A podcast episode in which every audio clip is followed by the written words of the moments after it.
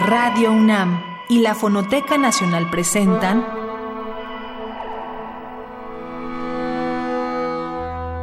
Islas Resonantes. Pensar el mundo a través del sonido.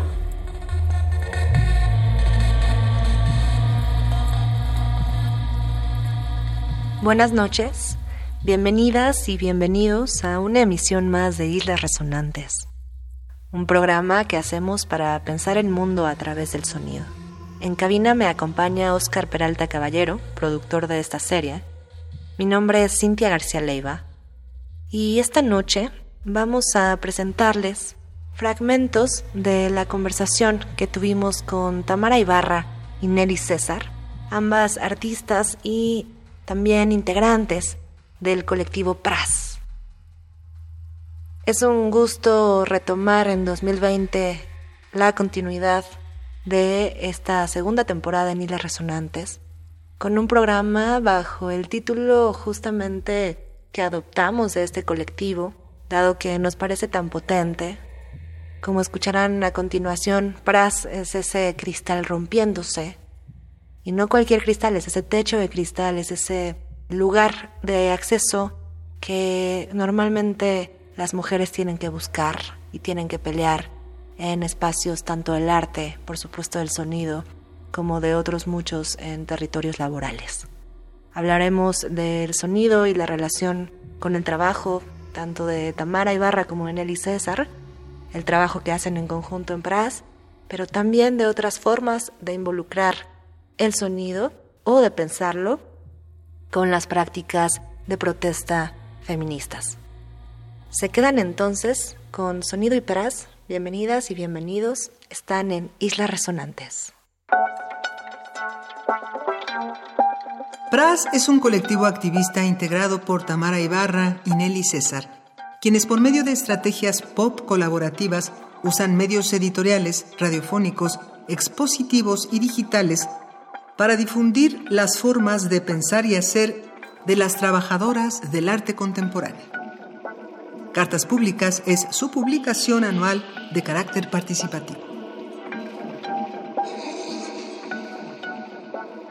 PRAS es como un proyecto principalmente colaborativo y cada proyecto este, que realizamos no solamente somos Nelly sino que digamos que hacemos el concepto y de ahí sumamos como a otras mujeres que creemos que podrían como aportar una visión personal sobre esa propuesta, ¿no? Entonces tenemos como temas que son anuales y en el camino vamos haciendo como presentaciones, talleres, colaboraciones, radio, este exposiciones eh, donde las otras chicas también van como dando como su propia idea de pues de romper un cristal que es de donde viene el nombre de Pras. Eh, lo que pasa es que Pras lo fundé para una exposición inicialmente, una exposición colectiva.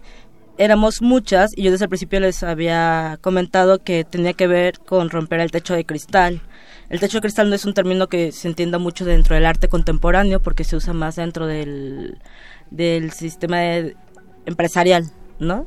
Y tiene que ver con cómo las mujeres no pueden ascender a puestos de poder o de tomas de decisiones, no digamos poder, tomas de decisiones, porque pues hay como una cosa invisible que no permite que sigan subiendo, ¿no? Y generalmente, eh, aunque tengan muy buenos puestos, el mero mero siempre va a ser un hombre.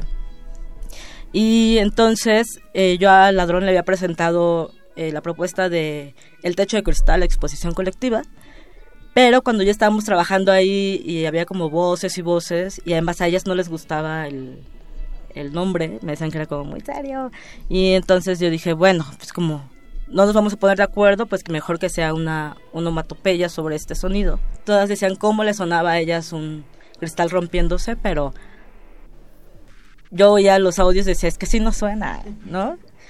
Pero también hay otra cosa, que los cristales cuando se rompen suenan de diferente modo. Y enseguida como que fue automático que todas dijimos, sí, esa. Y otra colaboradora de Pras, que es Viviana Benchushan, ella fue la que dijo, ay, pues hay que meterle jiribilla, hay que ponerle otra R, para que suene como perras, o sea, para que se lea como perras, aunque se lea Pras, ¿no? Y así surgió. O sea, es interesante de lo que he visto en este proceso es cómo se tiene una idea inicial de lo que a través de una curaduría puede convertirse en una exposición y en el momento en el que se abre la discusión dentro de las colaboradoras empiezan a meterse otro tipo de cuestiones y de alguna manera expandirse la visión de lo que es hablar de la labor de las mujeres en el arte, ¿no? Tenía al, principio una visión muy eh, relacionada a la profesionalización y la economía, pero en ese proceso se fue virtiendo en un mayor interés en justamente ser críticos desde el feminismo en qué es profesionalización, qué es reconocimiento y qué es como una carrera exitosa en el arte e ir descubriendo en el camino que hay cuestiones de sororidad, de cuestiones afectivas y emocionales y, de redes de apoyo que son lo que realmente crean un, peso eh, más significativo en lo que es el transitar como artista en este contexto en el que vivimos, ¿no? Eh, surge también mucho el reconocer en la otra lo que hace, más allá de lo que se puede ver en los, los datos duros, y, ver cómo es que realmente se entreteje eh, una industria práctica, forma de vida tan compleja. Entonces creo que esa es una de las cosas interesantes, que es un proyecto que está abierto a ver qué es lo que las otras voces piensan que es importante mencionar cuando pensamos en las mujeres en el arte.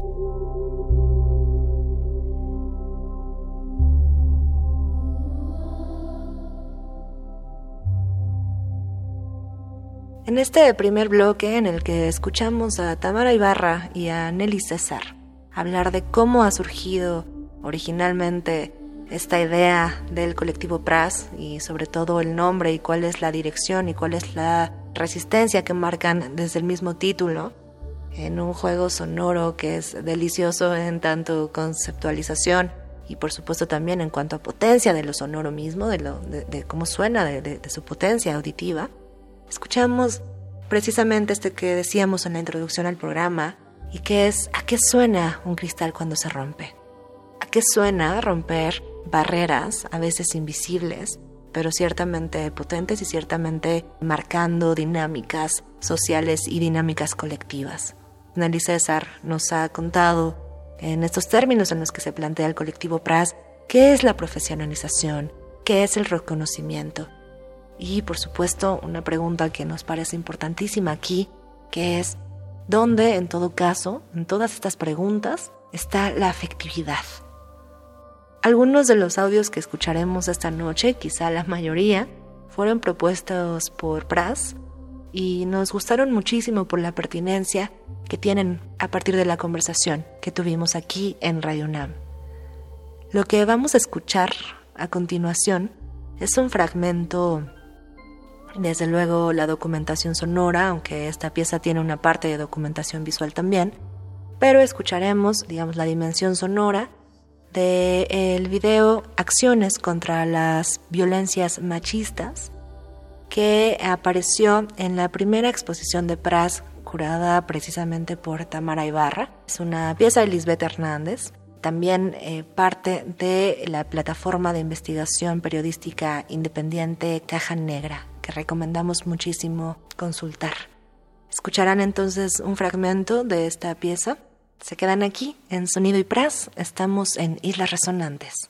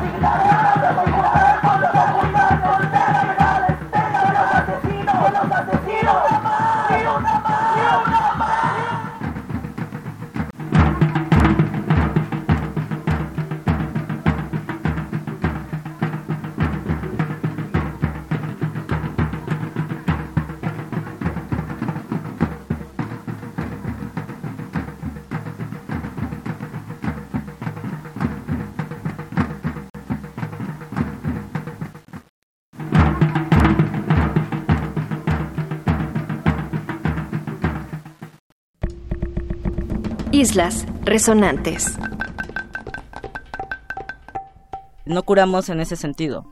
O sea, digamos que nuestra curaduría es más una conceptualización donde hacemos una convocatoria abierta y no sabemos realmente quiénes van a contestar ni cómo. Y en esa cosa de diferentes sonidos y diferentes voces también hay diferentes interpretaciones. o sea, no sabemos leer y eso es bueno, porque entonces cada quien interpreta la convocatoria este como quiere. Claro que en esas este, interpretaciones hay muchas coincidencias, ¿no? Este, lo que ha sido una constante es que lo afectivo va por encima de lo profesional. Me parece que justo la, parte que queda como que ellas les dan como este más foco durante el texto es la relación entre colegas mujeres y entre las redes de apoyo y incluso cuando hacen un reconocimiento a otra es porque esa persona no solamente le enseñó algo del arte, sino porque la trató bien o fue cariñosa con ella en un momento difícil y la otra no sabía. Entonces, creo que algo que mostró estas, esos tipos de publicaciones es que justo los cristales que hay que romper no solamente son los laborales, sino como que son los patriarcales, ¿no? Sobre lo que también creemos que las mujeres quieren decir o lo que quieren pelear o lo que quieren visibilizar. Pues sí cambia por completo la visión. O sea, si tú cambias a ver, ok, ¿en qué momento hay un asunto de género que cambia la posibilidad de una, de una mujer en el arte? Y en qué situaciones del, del, día a día y de los tratos que están normalizados y las relaciones como están normalizadas eh, hay, hay una problemática, ¿no? Y se va construyendo ese cristal.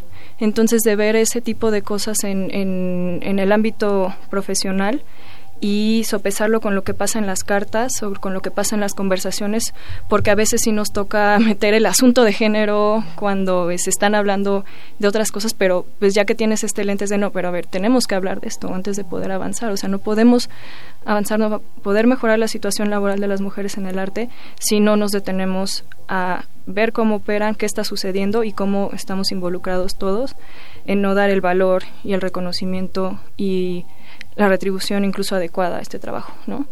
Entonces, esa es una parte que es estar también muy abiertos a, a ser autocríticos también de nuestros procesos y de lo que está pasando a nuestro alrededor y de ir tomando este, las ideas que nos parece que son puntuales de apuntalar.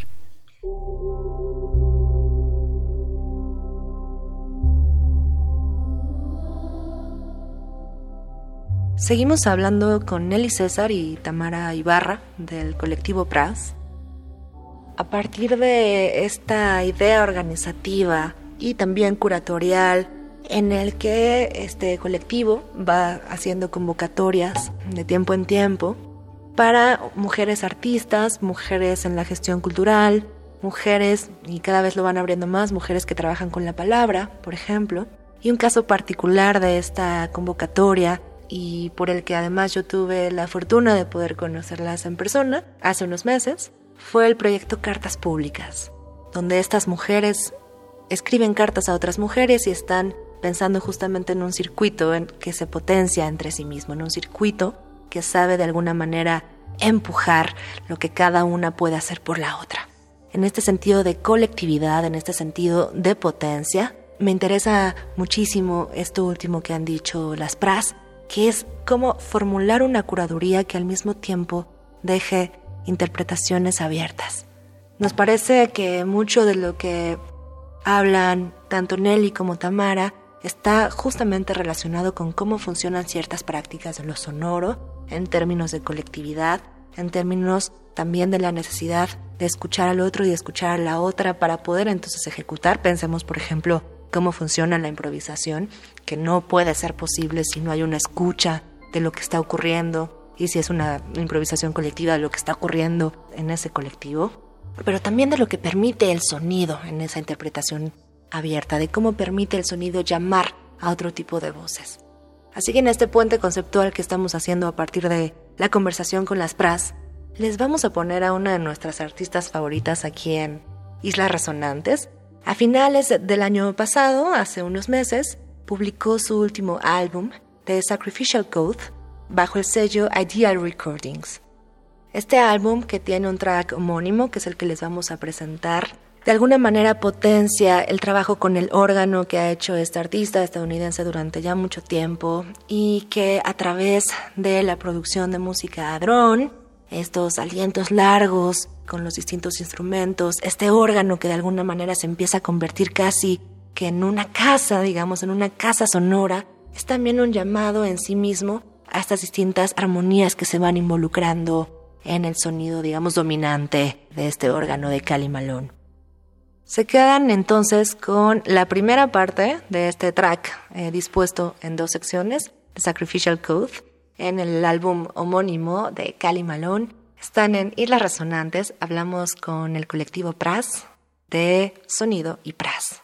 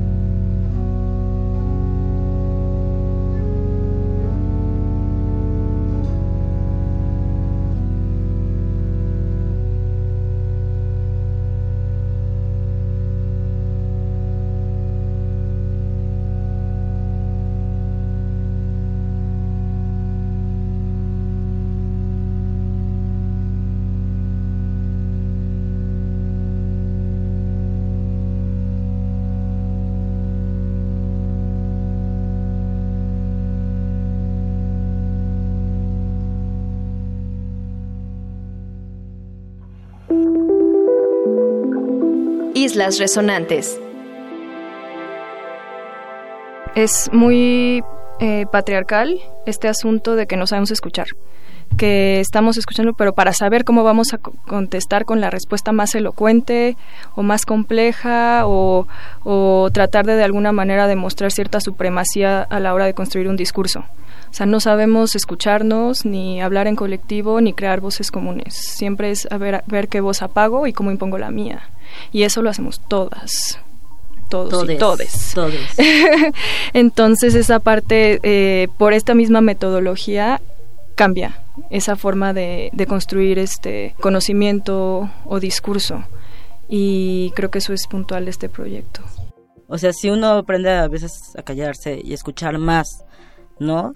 Claro, no lo podemos hacer siempre, o sea, muchas veces hay que pelear casi todo lo que tenemos que hacer, pero también para pelear hay que escuchar al otro y a lo mejor no entenderlo como su postura, pero saber desde dónde viene, ¿no? Este, yo llevo muchos años en investigación y justo lo que me di cuenta es que por lo menos la comunidad artística nunca en una entrevista te va a decir como de frente este cosas que puedan comprometer su, su poca estabilidad profesional y económica. Entonces, a partir de ahí, este, es que yo me di cuenta que tienen tanto que cuidar, o sea, y no, o sea, yo también, ¿sabes? Pero, o sea, eh, a mí me pedían mucho en las entrevistas, yo siempre hago entrevistas con audios, eh, así como de, borra eso, esa parte de que te dije tal cosa, quítala, y entonces me daba cuenta que quedaban así como unas cosas, así como de unos brincos de un tema al otro, y entonces creo que ahí es como donde hay mucha, mucha información,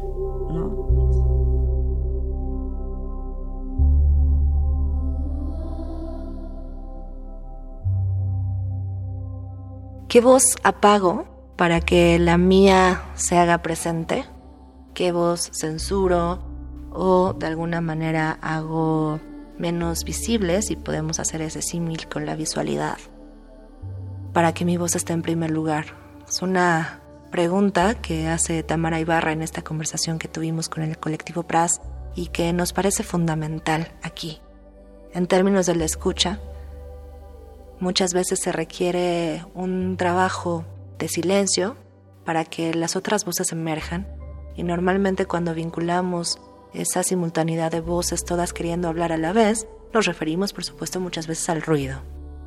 Ese ruido que el filósofo Michel Serré describiría también como la náusea, el caos o la simultaneidad de las voces siendo ilegibles.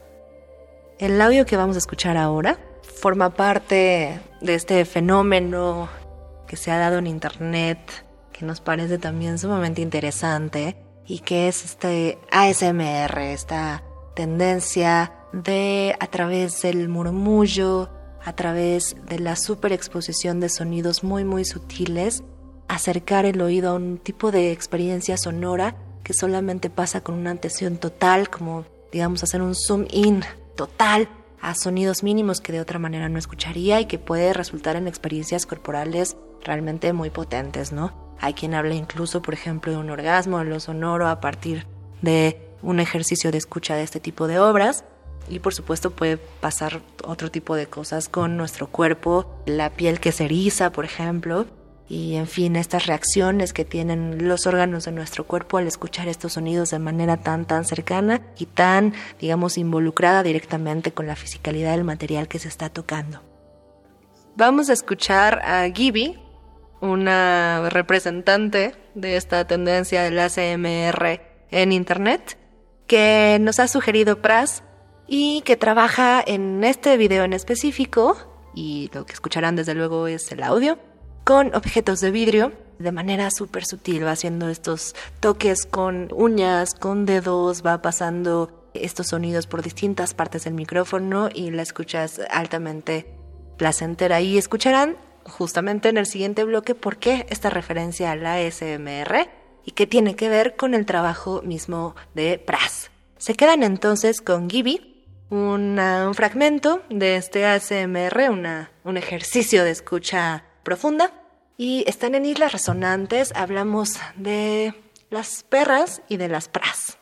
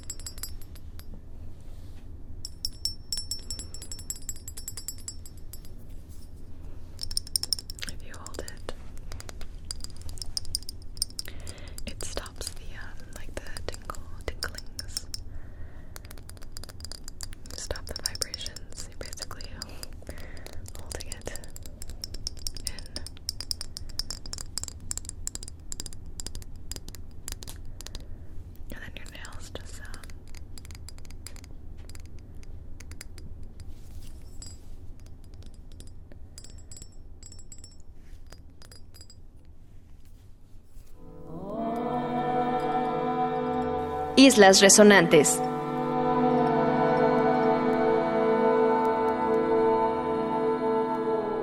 Yo no tengo ninguna relación con lo, con lo auditivo, más que cuando tengo que escuchar y transcribir mis entrevistas, ¿no? Eso es todo. Yo no tengo ni una sola canción descargada en mi computadora. Este, y más bien lo que tengo es hipersensibilidad auditiva, entonces todo me suena como lo que te contaba del ASMR, o sea, cualquier cosita es así como entonces no voy a conciertos y cuando voy a los conciertos es como pues no veo a la gente, o sea, no puedo entender, o sea, no, no sé qué hacer en un concierto, pues, o sea, la gente dice, pues, oye, es el concierto, y yo así de, o sea, yo solo, o sea, soy más visual, o sea, yo veo otras cosas y leo otras cosas, entonces más bien como que para mí lo, lo sonoro tiene que ver con algo que viene de otro lado, ¿no? O sea, a mí me interesa como cómo se conceptualizó o cómo, este, o cómo se tradujo eso después, o sea, como el antes y el después, como que no siento que en mi forma de experimentar eso nunca es como el lugar, ¿no? Eh, cómo lo relaciono con mi trabajo, o sea, aparte de las entrevistas, que eso siempre es audio, eh, pues yo vengo también del diseño, entonces como que he hecho también diseños de portadas de discos y todo eso. Justo no me acordaba de eso hasta ayer encontré la eso porque me salió en las historias. Este y justo esa, la última portada de disco que hice era de una artista que se llama Salomé, que es una como eh, artista que hace música barroca. Y la portada de ese disco justo era una botella de cristal. O sea, como que yo tengo como una constante con, con las imágenes de cristales, con el performance de romper cristales. Como que de las pocas acciones que he hecho es como cristal, cristal, ¿no? Creo que pienso en lo sonoro como algo que está como ahí en medio, pero más bien pienso en el silencio, como en el silencio de todos los tipos posibles. Para mí los silencios es como el lugar donde suceden las cosas, ¿no? Entonces las cosas que no se dicen, o cuando notas que cambian de un párrafo al otro el tema, algo se trabó ahí, ¿no? Algo editó, algo quitó. Y ahí es donde yo creo que las mujeres sabemos leer mejor. O sea, porque muchas cosas aprendimos a callarnos, entonces sabemos cuando hay este silencio, ¿no? Y cuando hay esta cosa que explota. Este, entonces yo creo que las publicaciones separadas, por ejemplo, es algo que no tienes que leer una vez, sino dos, tres veces para entender de verdad qué está pasando ahí. Claro, hay otra cosa que no es que son no son agentes solo de la Ciudad de México, sino que también son de varias ciudades, entonces hay que entenderlo como una cosa que es este mucho más amplia, pero pues estamos todas en el mismo sistema cultural, ¿no? Entonces es como fácil entender y pues sí entender como las circunstancias en las que está ella. Mi relación con lo sonoro es muy importante, pero la la veo más a través del cuerpo que del oído. O sea, me encanta salir, me encanta bailar me encanta este reaccionar a, a, la música y ver también qué cosas eh, eh, suceden, ¿no? Cuando eh, está la gente escuchando música y ver cómo sus cuerpos reaccionan. Para mí es la mejor manera de comprender a alguien y siento que es como el momento más sincero de todos, ¿no? Este, puedes ver los cuerpos más colonizados, los cuerpos más, eh, más sueltos o, estos trances, ¿no? Donde la misma música va haciendo cosas inesperadas en los cuerpos de la gente, es algo que a mí me apasiona de, vivir y de ver. Eh, toqué piano toda mi vida, pero no creo que haya sido una eh, vocación mía, o sea, era más me interesaba lo, lo que sentía al hacerlo y lo que sentía al tocar en público la parte performática también me parecía más interesante de tocar frente a otras personas que realmente la calidad técnica o comprender eh, la complejidad musical no, no, lo tengo en mi cerebro, pero sí tengo una relación con, con el sonido. Y pues eh, últimamente he estado trabajando con, eh, pues sí, paisajes sonoros, pero distorsionándolos de tal manera que se puedan convertir en algo que pueda congelar pues sí, las situaciones de una realidad traslapada, ¿no? Este me, me encanta los sonidos de la ciudad, esta masividad, los sonidos de las marchas también los he estado trabajando y distorsionando para comprenderlos, para sentirlos y evocarlos de alguna manera, porque algo que me gusta es que cuando algo está sonando, estás invocando, hay algo como casi fantasmagórico en el sonido de, de lo cotidiano del día a día, ¿no? Y, y por comprender mejor la, la, colectividad, la unión, la sinergia a través justamente del, del sonido, es algo que en lo que ahorita me estoy interesando bastante. Y en relación a Pras, mis, creo que los momentos en los que más disfruto el proyecto es cuando se leen las cartas en voz alta que sí, a mí me mueve muchísimo, ¿no? Yo creo que es de los momentos que, este, que más disfruto porque esta transición de lo impreso y de la tinta y de uno leerlo en silencio y a escucharlo, a revivirlo, a invocar de alguna manera esta voz, tiene una magia muy, muy especial.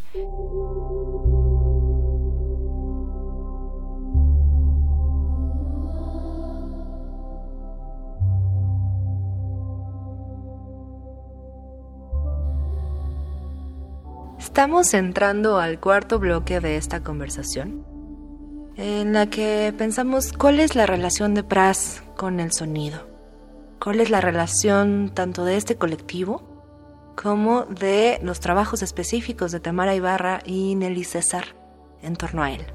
Me parece muy relevante la manera en que Tamara, digamos de alguna manera, primero cobra distancia con ese trabajo sonoro, con excepción de las entrevistas que suele hacer pero justamente cómo vincula esta actividad sonora más bien con lo visual y también con el diseño.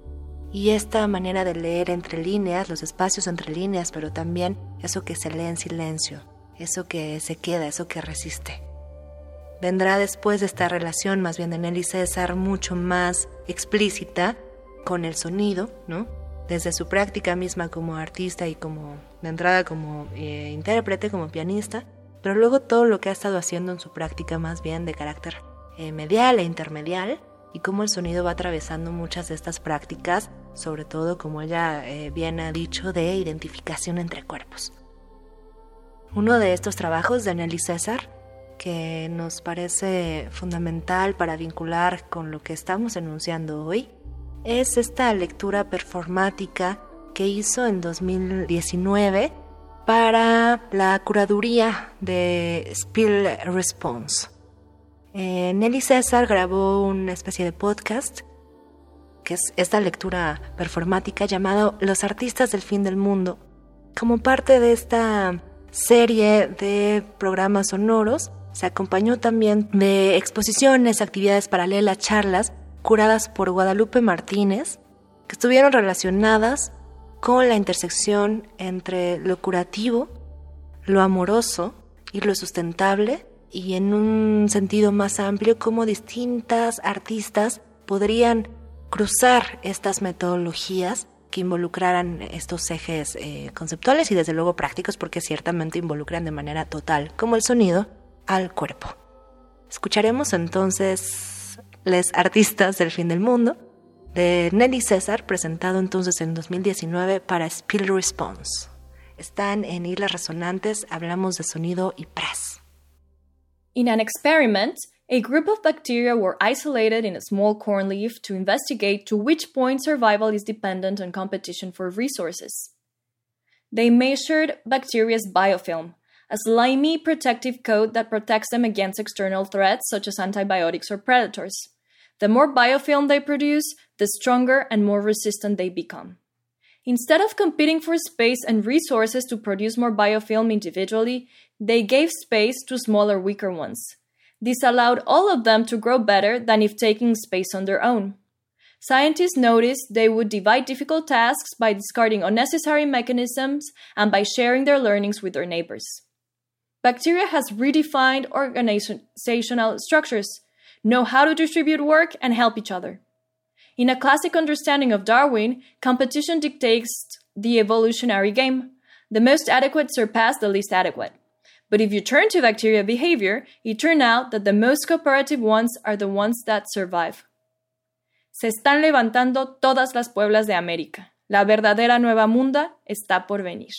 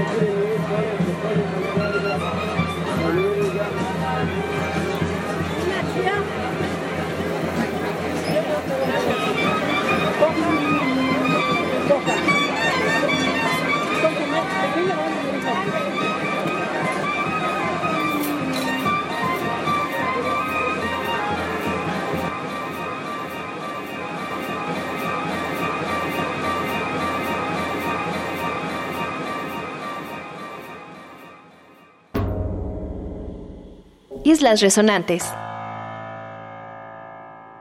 La marcha del 16 de agosto, que me parece muy importante porque a diferencia de todas las otras marchas feministas, pasaron solo de ser como gritos y consignas y música a romper algo. Y las imágenes que circularon en los medios justo eran de este los cristales que rompieron de la PGJ o PGR, no recuerdo bien.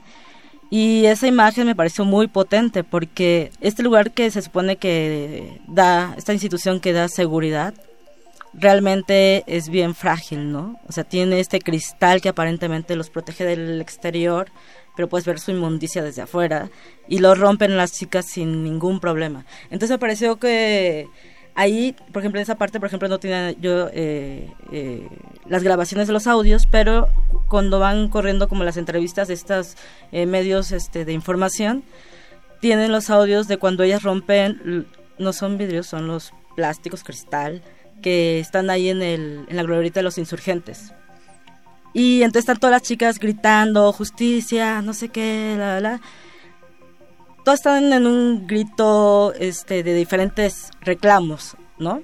Pero cuando se rompen los cristales, todas gritan lo mismo al mismo tiempo, ¿no? Entonces es como, ¡ah! Y entonces empiezan como a corear unas frases, unas cosas. Es como si ese sonido las pusieran en un solo mood a todas, porque al principio era como como chispazos para diferentes lados. Entonces me pareció que era muy potente, como esta cosa de que romper algo te lleva a un lugar más lejos, porque además hubo una respuesta inmediata del gobierno. Entonces me parece que, que eso, aunque es muy fuerte visualmente, creo a mí me gustaría compartirlo como sonoramente. Porque también creo que otra cosa de las marchas es que tiene como la cosa sonora, no solamente de las consignas, sino de las distorsiones que hacen algunas canciones o las composiciones que hacen esas chicas. A mí me gustan mucho las del bloque violeta que llevan sus tambores, porque eso te hace como palpitar, porque como que los tambores es como el ritmo del corazón, pero en grande.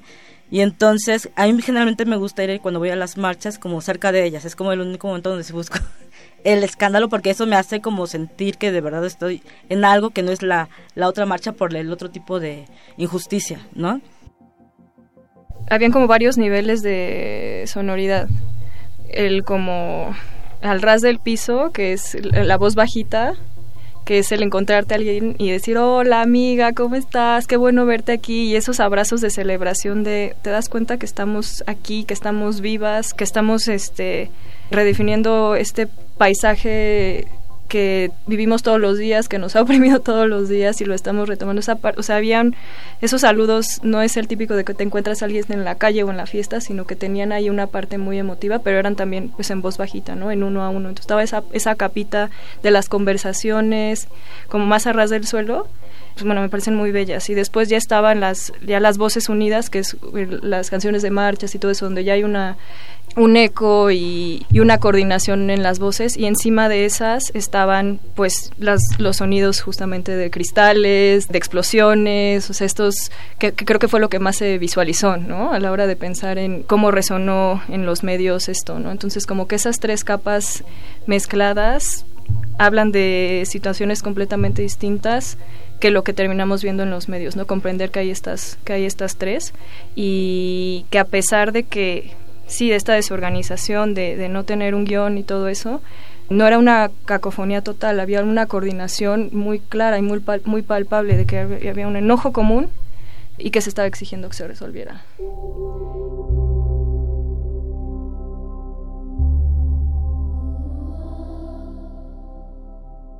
Hemos llegado al quinto y último bloque de este programa con el colectivo PRAS.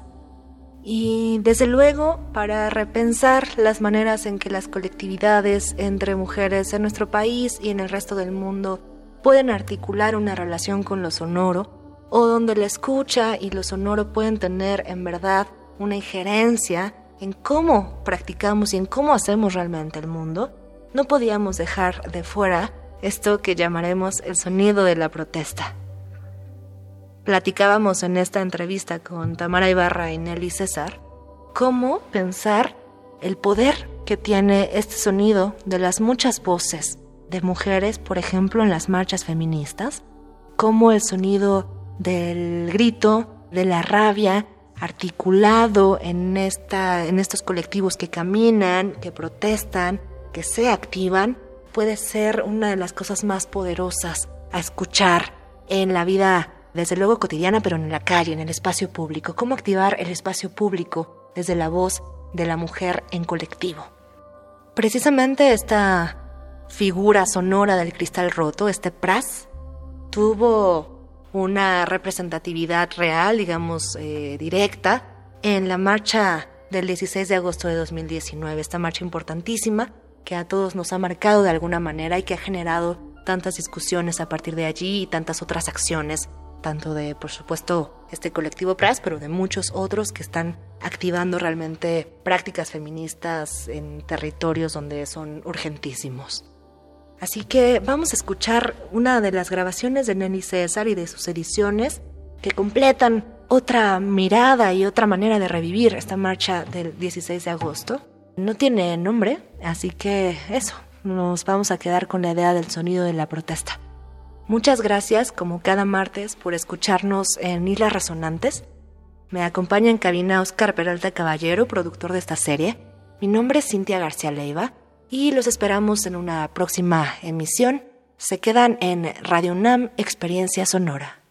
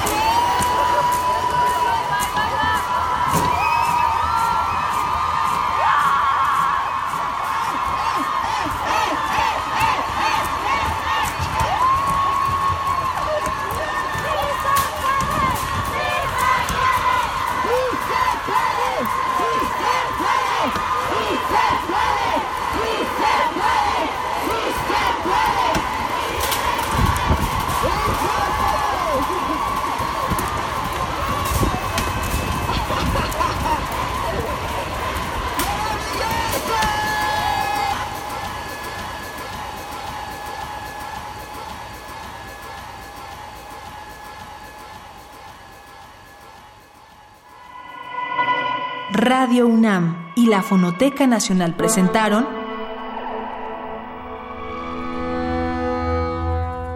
Islas Resonantes. Pensar el mundo a través del sonido.